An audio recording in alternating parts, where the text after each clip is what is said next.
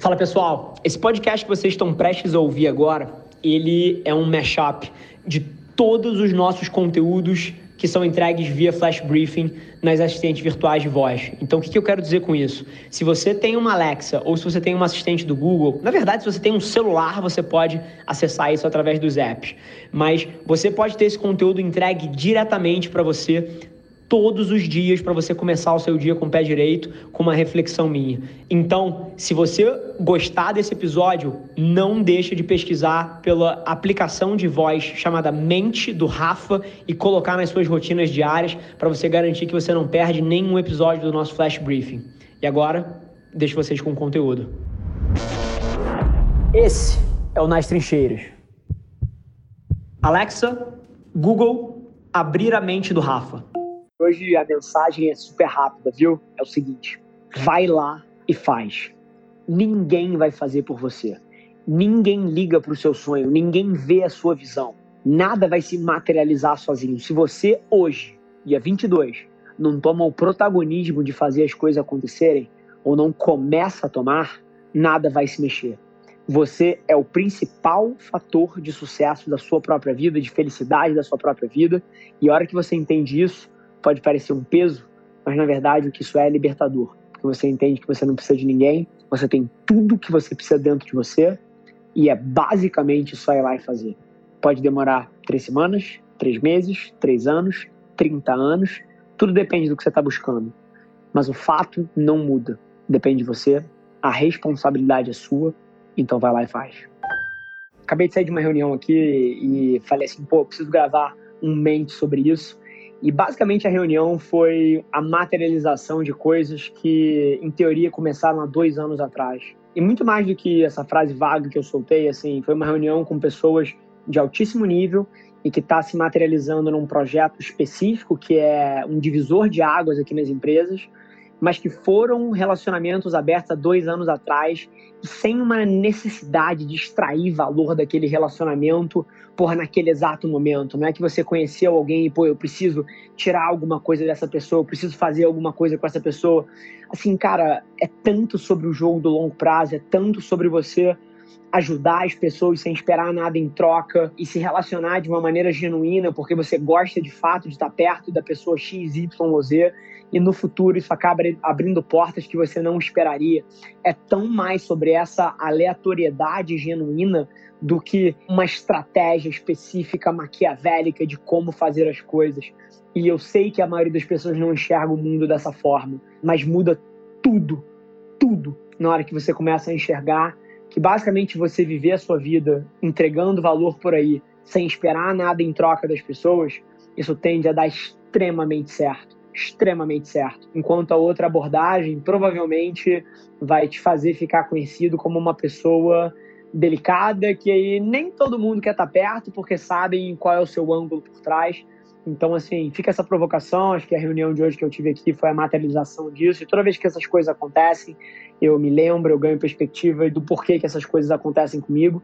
E tenho certeza que você tira valor se você entender como aplicar isso na sua vida.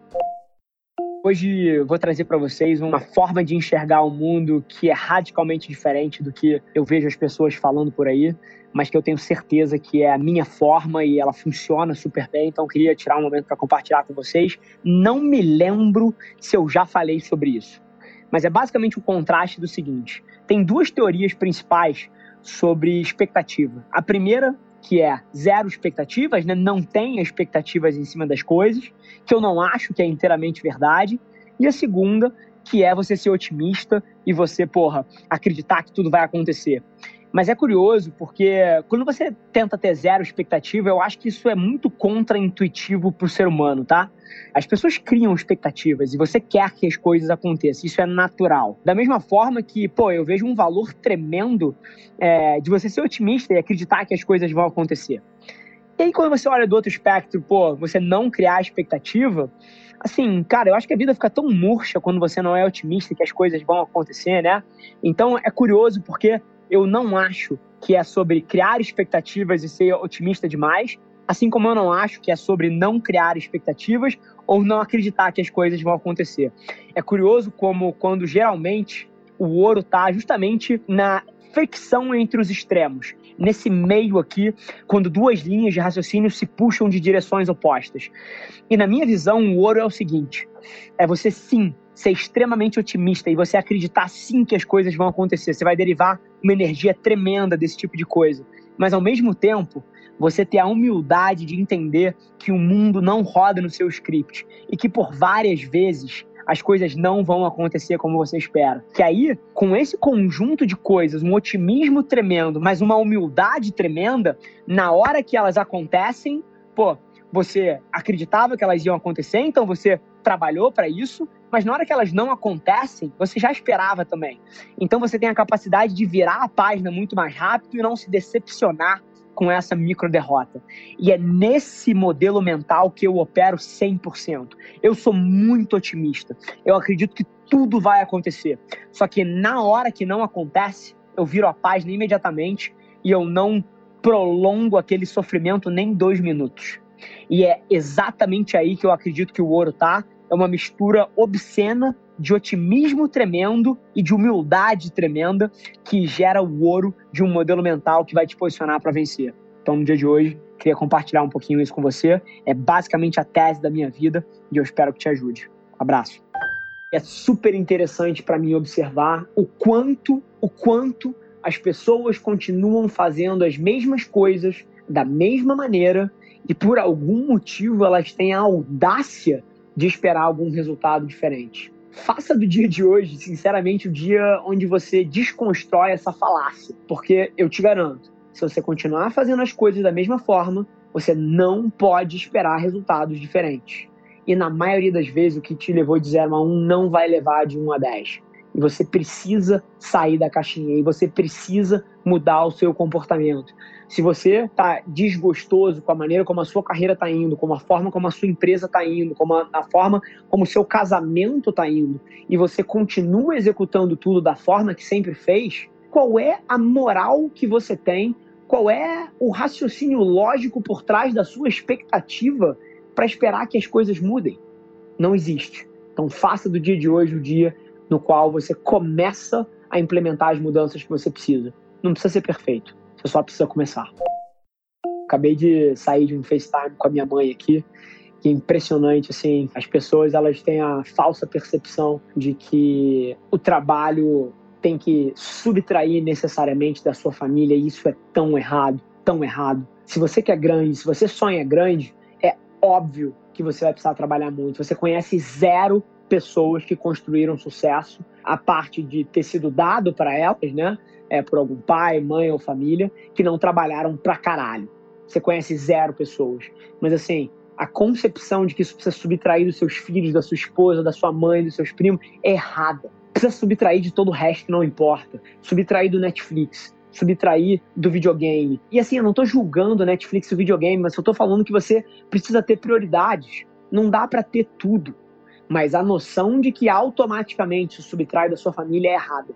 Eu dou uma quantidade desproporcional de atenção para minha mãe, para minha esposa, para o meu irmão, para a filhinha dele, para minha sobrinha. E assim, foi mal. Eu trabalho 14, 16 horas todos os dias. Agora, o que o trabalho fez foi, ele, somado à família, ele subtraiu de todo o resto. Porque as minhas três prioridades na minha vida são família, número um, Número dois, trabalho. Número três, saúde e esporte. E nada mais é importante. Todo o resto entra aonde dá, quando dá. Esses três têm lugar cativo. Então, o que provavelmente você sofre é falta de capacidade de priorizar. Você quer ter a carreira de sucesso, você quer estar perto da sua família, você quer beber o show com seus amigos, você quer jogar futebol, você quer ver o Netflix, você quer jogar o videogame. Você quer, você quer, você quer, você quer. E a vida é feita de escolhas. Então senta a bunda aí, toma as suas decisões e começa a mapear a sua trajetória para onde você quer chegar. Queria trazer uma reflexão rápida, que na verdade é muito mais uma tarefa para você do que uma reflexão. Queria que você parasse tudo que você está fazendo agora e mandasse uma mensagem, uma só, para uma pessoa que você ama e que é super importante ou foi super importante na sua vida. E eu queria que você, talvez pela primeira vez em muito tempo, dissesse isso para ela com todas as letras vai lá e faz. Eu tô arrepiado aqui só de falar isso. Você imagina o que essa pessoa vai sentir quando ela receber essa mensagem. Mas eu tenho certeza que pode mudar o tom do seu dia e talvez até da sua semana, talvez até do seu mês. Vai fazer toda a diferença. Depois me conta como é que foi. Abraço.